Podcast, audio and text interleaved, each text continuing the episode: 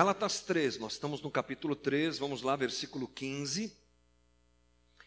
Irmãos, humanamente falando, ninguém pode anular um testamento depois de ratificado, nem acrescentar-lhe algo. Assim também as promessas foram feitas a Abraão e ao seu descendente. A Escritura não diz aos seus descendentes, como se falando de muitos, mas ao seu descendente, dando a entender que se trata de um só, isto é, Cristo. Quero dizer isto: a lei, que veio 430 anos depois, não anula a aliança previamente estabelecida por Deus, de modo que venha a invalidar a promessa. Pois se a herança depende da lei, já não depende de promessa. Deus, porém, concedeu-a gratuitamente a Abraão mediante promessa. Qual era então o propósito da lei?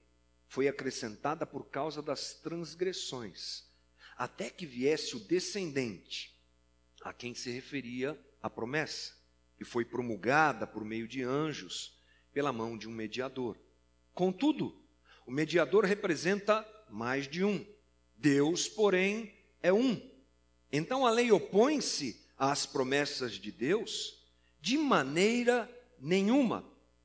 Pois se tivesse sido dada uma lei que pudesse conceder vida, certamente a justiça viria da lei.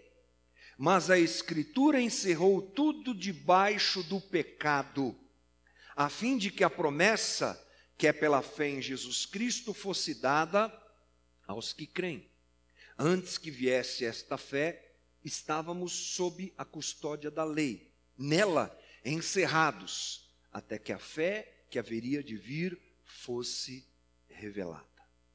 Mais um trecho da carta de Paulo aos Gálatas, lembrando mais uma vez que Paulo escreve às igrejas na Galácia a respeito de uma ação de homens conhecido como, conhecidos como judaizantes, que eram judeus que pensavam da seguinte maneira: acreditar em Jesus é bom. A gente acredita que ele é o Messias, a gente acredita que ele é o Senhor, vamos seguir esse evangelho aí, mas a gente não pode esquecer a lei. Vamos lá, gente. Acreditem em Jesus, acreditem que pela fé nele como Messias, mas não deixem de acreditar na lei, de cumprir a lei. Porque se você não cumprir a lei do judeu, você não vai ser salvo. Ou seja, esses homens pregavam que a salvação em Cristo deveria ser complementada pela ação da lei. Eles não acreditavam em uma salvação plena mediante a fé em Cristo Jesus. E eles saíram contaminando, porque essa é uma teologia completamente indevida, contaminando as igrejas que Paulo havia aberto, entre elas as igrejas da Galácia. Paulo então está escrevendo a esse pessoal dizendo: olha, isso aí é papagaiada.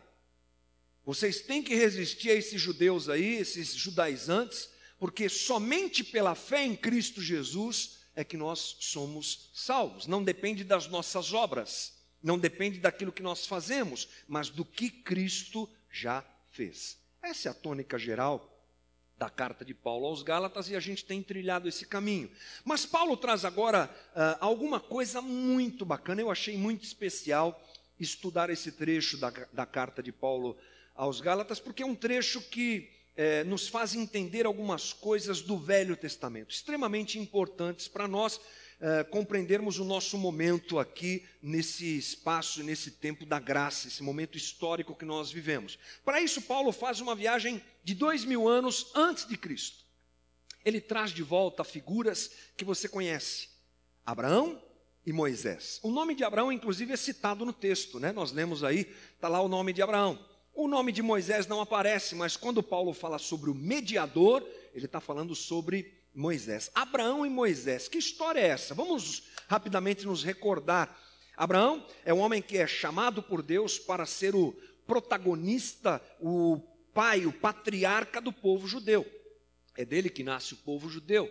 Um homem lá em Canaã, lá em Canaã, lá em Ur dos Caldeus, melhor dizendo, Deus chama Abraão e diz para ele aquela conversa toda: sai da tua terra, da tua parentela, pai, tá, e Abraão segue a Deus, e Deus dá a ele uma promessa. Nós vamos falar um pouquinho mais sobre essa promessa mais à frente. Essa promessa é, se faz presente na vida de Abraão e ela é transmitida aos seus descendentes. Quem é o filho de Abraão, gente? Isaac. Lembra?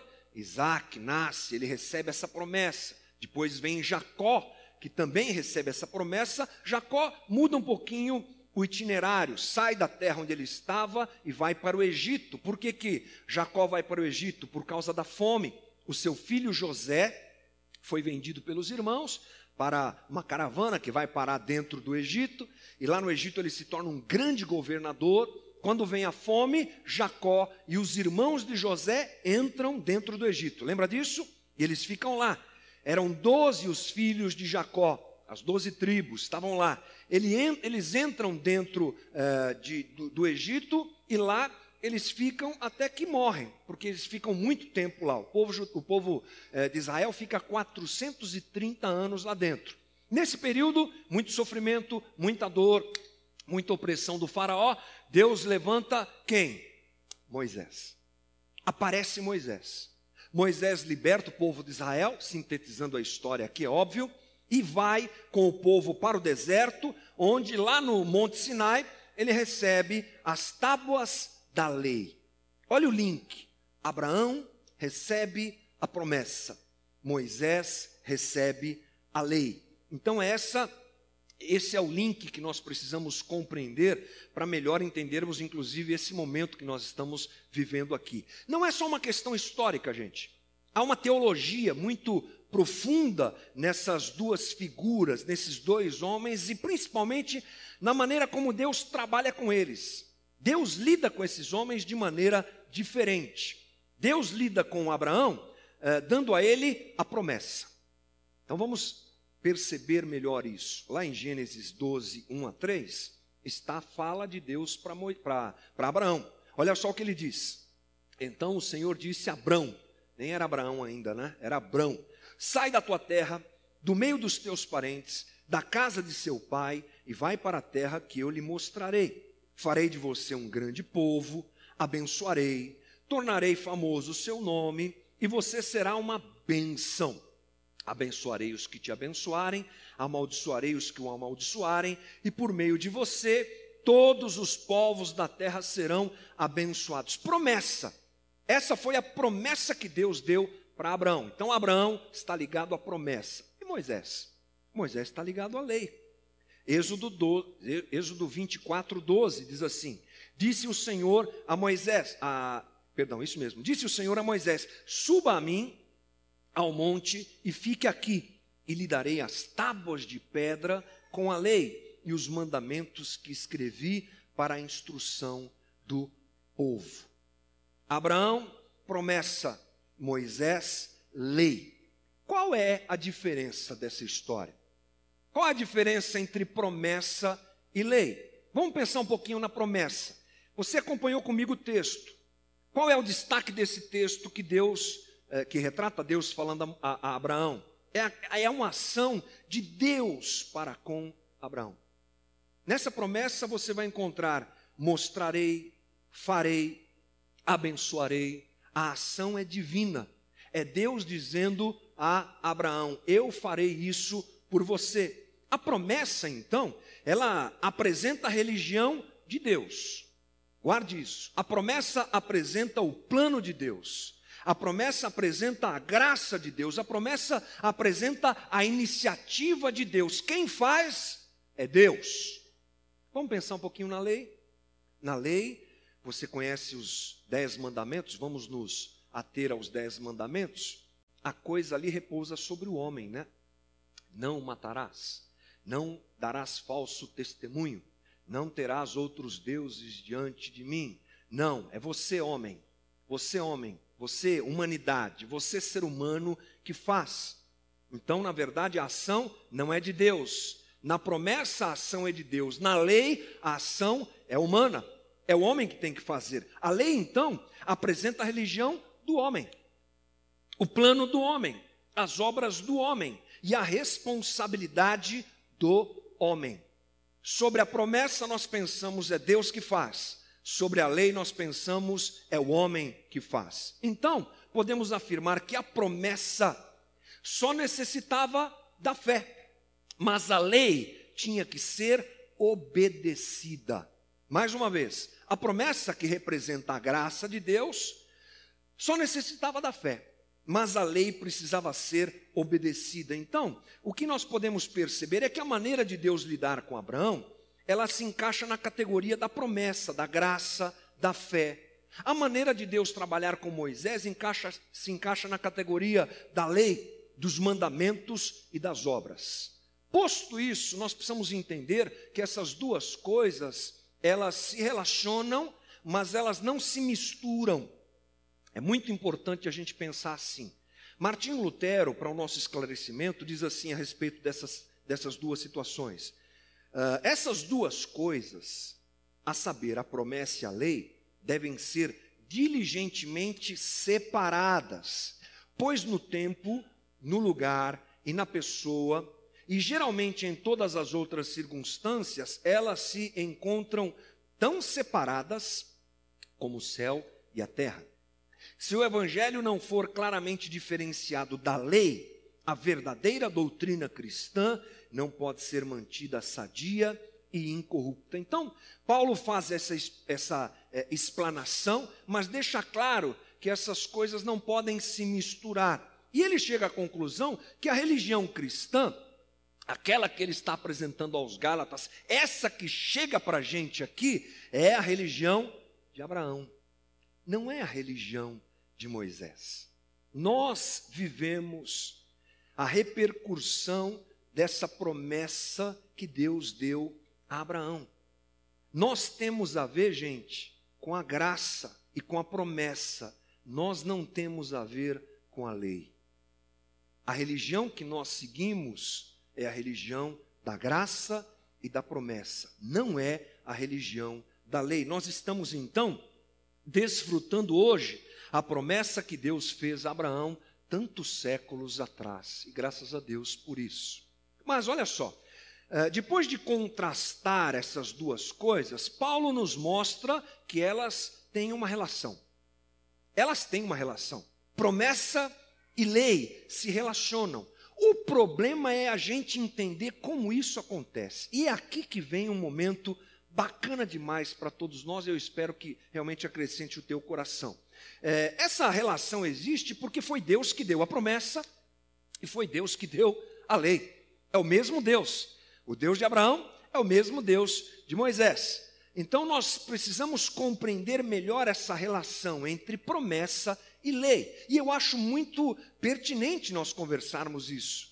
Porque tantas vezes confundimos essa coisa de cumprir a lei, por que, que eu cumpro a lei? Tenho que cumprir a lei, tenho que voltar aos mandamentos judaicos. Hoje em dia tem uma moda a respeito disso: é menorá, é mesuzá, é não sei o que lá. Já falei aqui que ninguém quer fazer circuncisão, né? Mas o resto o pessoal gosta, né? Da lei do judeu. Vamos embora.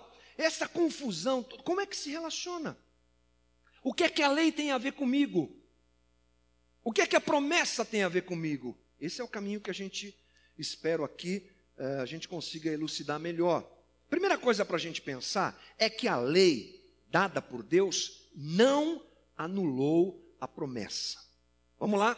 Abraão recebe a promessa. Vem Jacó, aliás, Isaac, Jacó, José, vai para o Egito, fica preso lá, dá, dá, aparece Moisés, recebe a lei. Acabou a promessa? Não.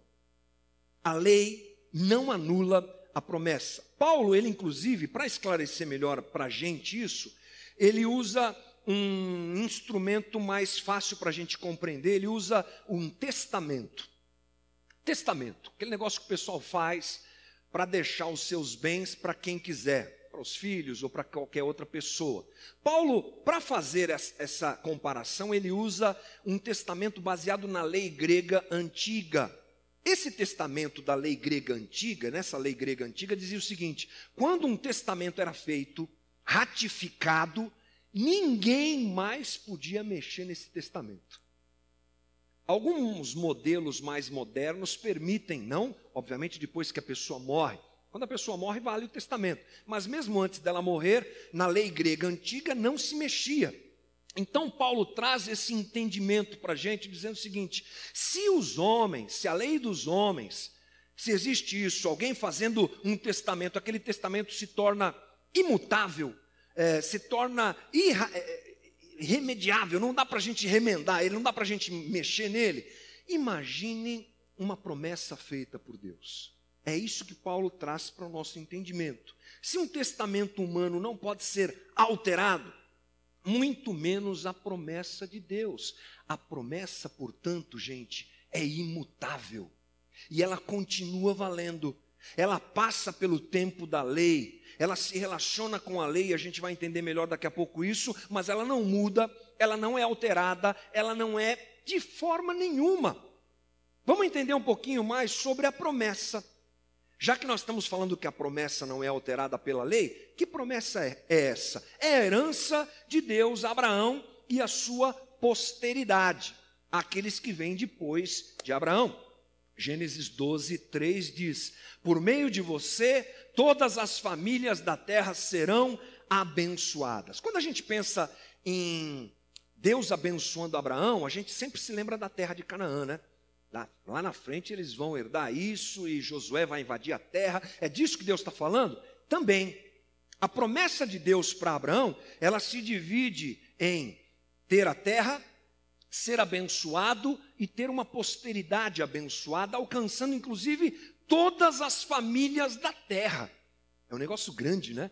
Que promessa gigante é essa? Como é que um homem há quatro, cinco mil anos atrás, ou dois mil anos antes de Cristo, mais ou menos, pode ser alguém que dele saia uma bênção que alcance todas as famílias da terra. É porque essa é uma bênção espiritual, gente. É a bênção da salvação. É uma herança espiritual. Deus estava pensando não somente na terra de Canaã, dada aos judeus, mas a salvação dos crentes em Cristo Jesus tem a ver com a gente. Olha que coisa incrível. Essa promessa dada por Deus a Abraão há tanto tempo atrás continua válida e ela tem a ver com a gente, com a salvação, com a herança espiritual da igreja.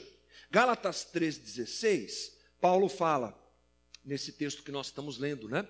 Assim também as promessas foram feitas a Abraão e ao seu descendente. A Escritura não diz aos seus descendentes, como se falando de muitos, mas ao seu descendente, dando a entender que se trata de um só, isto é, Cristo. A promessa vem e ela se concretiza plenamente na pessoa de Cristo. Por isso, essa promessa de Abraão, tanto tempo atrás, tem a ver com a gente, porque nós enxergamos e podemos enxergar Jesus Cristo como Senhor e Salvador, e assim nós somos beneficiados, alcançados por essa promessa. E era uma promessa livre e incondicional, gente. Deus disse: Eu vou fazer. E ele não cobra nada de Abraão a não ser fé. Vem atrás de mim, sai daí da tua terra, vamos embora, vamos andar junto. Só fé. Era um testamento inalterado e essa era uma promessa feita por Deus para a vida de Abraão, que continua valendo sobre a gente. No versículo 17, seguindo o texto, Paulo diz assim: Quero dizer isto, a lei que veio 430 anos depois não anula a aliança previamente estabelecida por Deus, de modo que venha a invalidar a promessa. Paulo está dizendo o seguinte, gente, que se aqueles judaizantes que estavam atormentando a cabeça dos Gálatas, se eles estivessem certos, o que é que teria que ter acontecido? A promessa seria dada pela lei. Isso era o que eles pregavam, não era?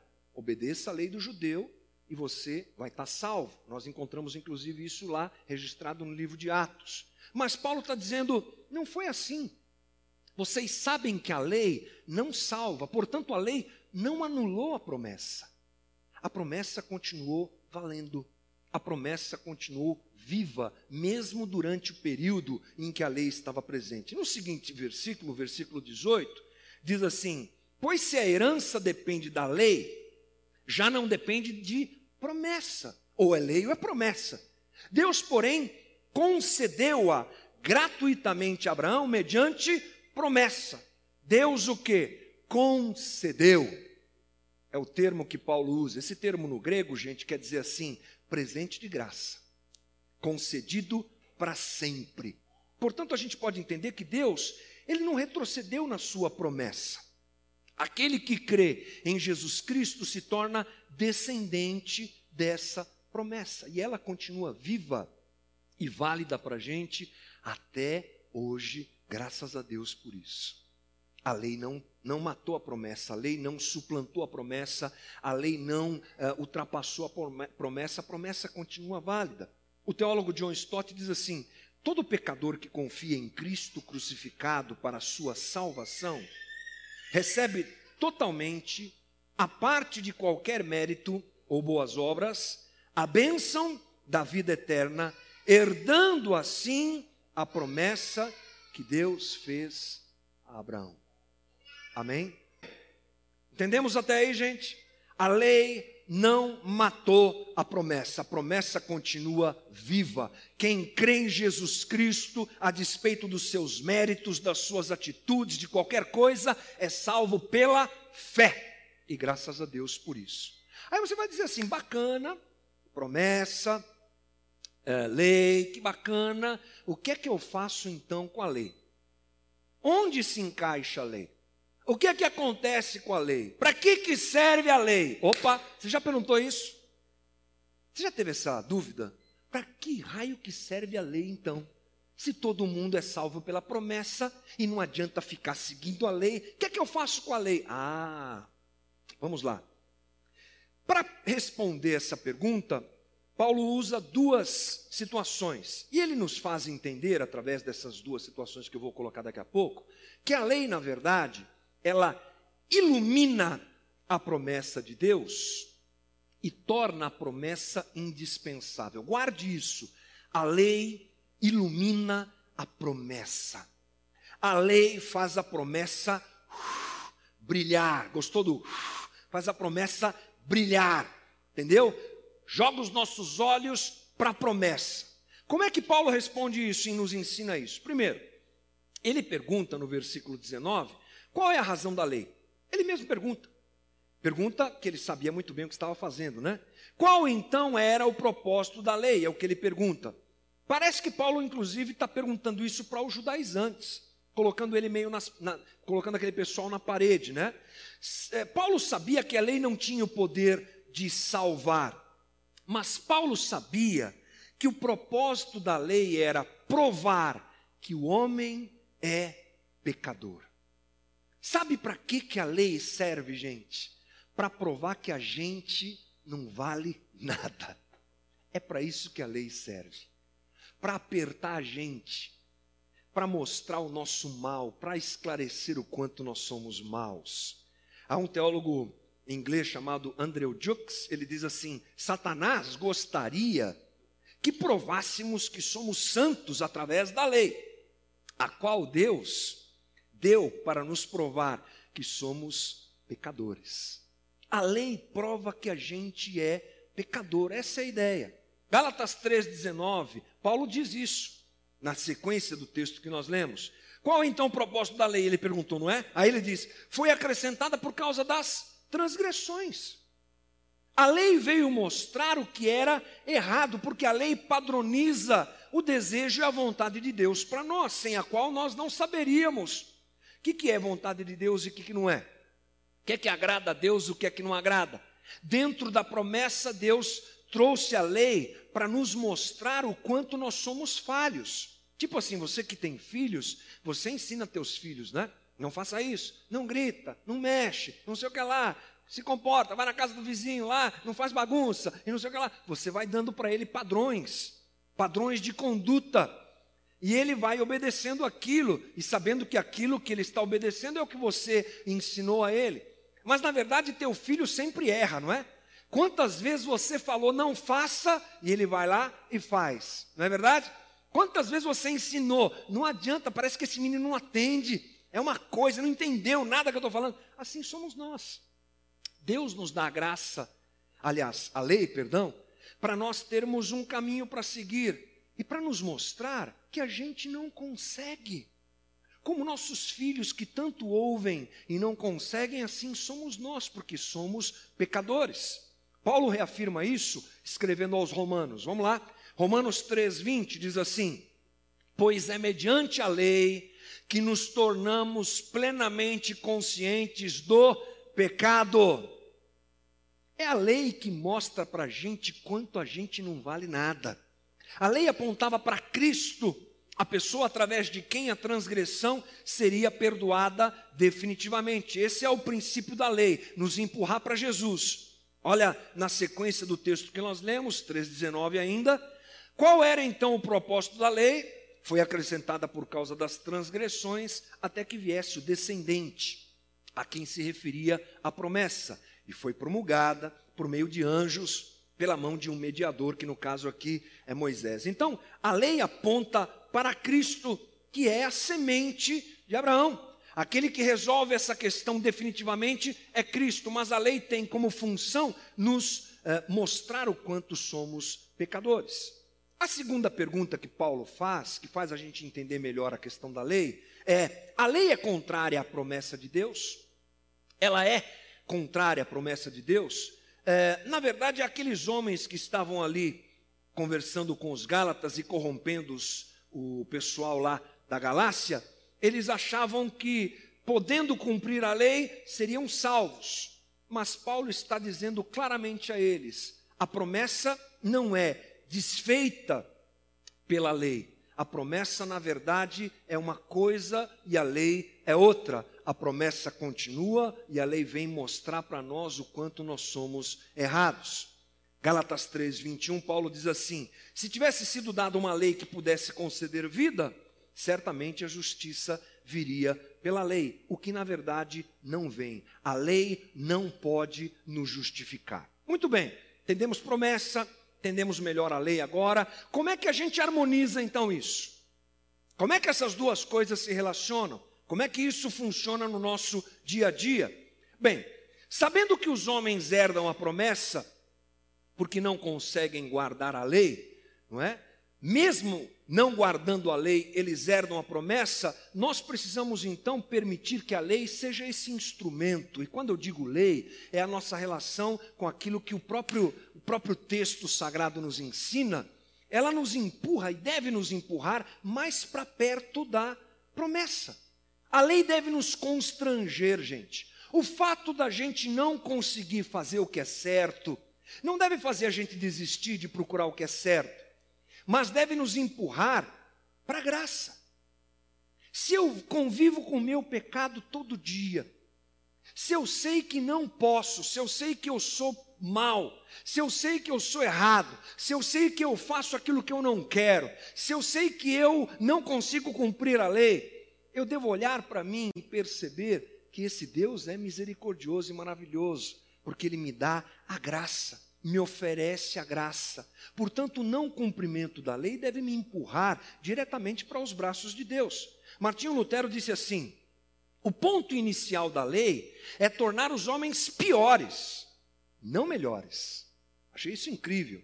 Isto é, ela lhes mostrou o pecado deles, para que através do conhecimento eles se tornassem humildes, assustados, desanimados e quebrantados, e desse modo fossem levados a buscar a graça, sendo assim levados à semente bendita que é Cristo.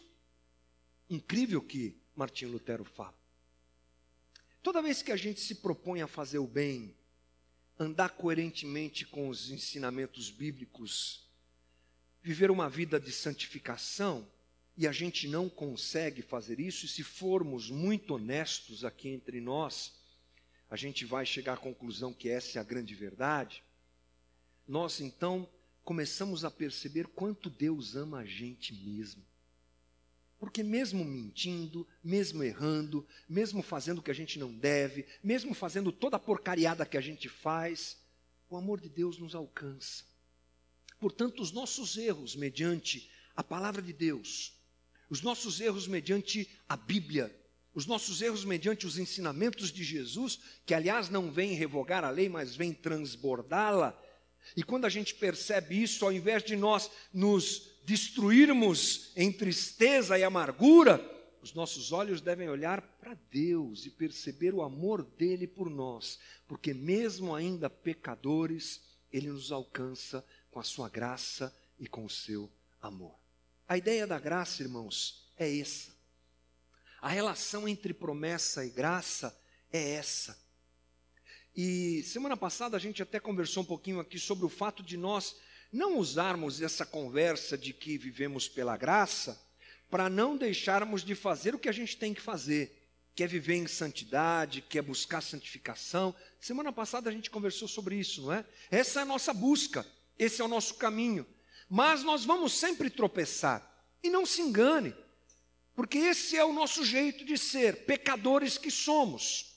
Mas quando pecamos, olhamos para a cruz, olhamos para a graça e somos abraçados pelo amor do Senhor, ainda que não merecedores que somos, e glória a Deus por isso. Essa conversa, irmãos, ela então nos dá dois entendimentos que eu acho muito importantes para nós sairmos daqui com eles no nosso coração. Primeiro, é que há uma unidade bíblica que mostra o plano de salvação divino para nós. Deus planejou, gente, desde o começo dos tempos. E hoje nós vivemos um tempo que nos cega, um momento é, histórico em que a pós-modernidade nos cega dessas coisas. A gente pouco pensa em passado, e pouco pensa em futuro. Nós somos muito hoje, agora. Queremos resolver nossas pendências, nossos problemas, nossas dificuldades agora. Mas quando nós olhamos para a história bíblica e vemos uma unidade incrível como essa que a gente conversou aqui, Velho Testamento, Abraão, Moisés, profetas, recai em Jesus, é uma coisa linda o plano divino, a gente se sente extremamente valorizado. Eu não sei se você se sente assim mas eu me sinto. Quando terminei de estudar todas essas coisas, falei: puxa, que incrível! Deus se preocupou comigo.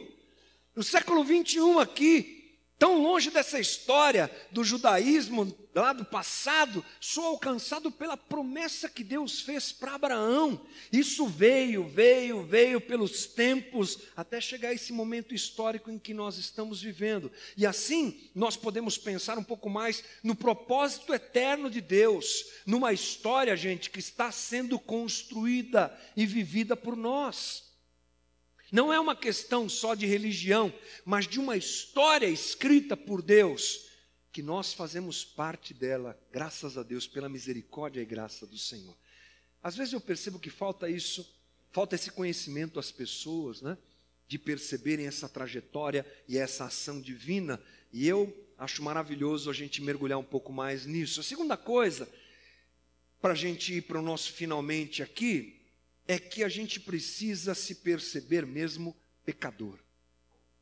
Eu aprendi essas duas coisas importantes nessa história toda.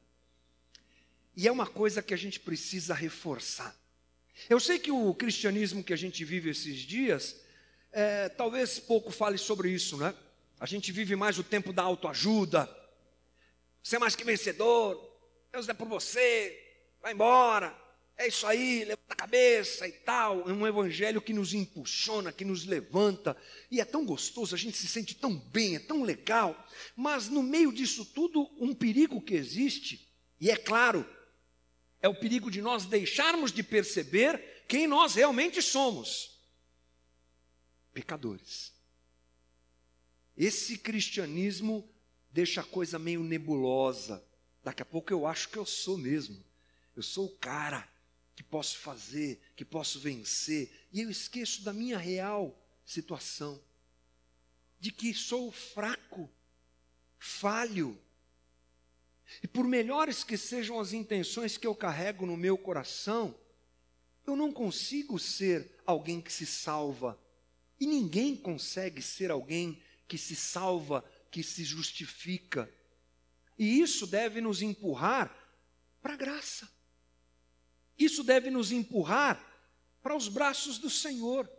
Perceber que nós não podemos salvar a nós mesmos deve abrir os nossos olhos para misericórdia e para o amor de Deus, que mesmo nós sendo assim como somos, nos alcançou, nos amou e nos salvou.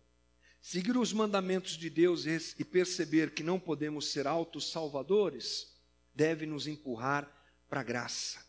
E a gente precisa sair daqui hoje dizendo: eu preciso de Deus. Eu não posso me salvar. eu preciso de Deus. E toda vez que eu me contraponho à, lei, que eu olho para a lei e percebo que eu sou mal, eu vou correndo para os braços do Senhor. E que esse seja o caminho que a gente venha a trilhar mais e mais a cada dia, percebendo a nossa limitação, nosso pecado e o nosso erro e nos agarrando na graça e na misericórdia do Senhor. Para encerrar, quero ler uma frase do teólogo John Stott que diz assim: Só depois que a lei nos fere e nos esmaga é que admitimos a nossa necessidade do Evangelho para atar nossas feridas. Só depois que a lei nos aprisiona é que anelamos, desejamos que Cristo nos liberte. Só depois que a lei nos tiver condenado e matado é que vamos clamar a Cristo por justificação e vida. Só depois que a lei, a lei tiver levado, nos tiver levado ao desespero, é que vamos crer em Jesus. Só depois que a lei nos tiver humilhado até o inferno, é que vamos buscar o Evangelho para nos elevar até o céu. Irmãos, para percebermos a graça na sua plenitude e na sua grandeza e generosidade, só quando eu percebo como eu sou mal. Só quando eu percebo o quanto eu sou pecador. E a graça é que faz esse trabalho, aliás, a lei é que faz esse trabalho de nos mostrar o quanto somos errados. Que o nosso coração sempre trilhe esse caminho, é o meu desejo. Sempre nos percebendo falhos, sempre nos percebendo pecadores, sempre dependentes da graça e do amor do nosso Senhor. Vamos orar. Feche os teus olhos, por favor. Vamos ter um momento de reflexão e de oração.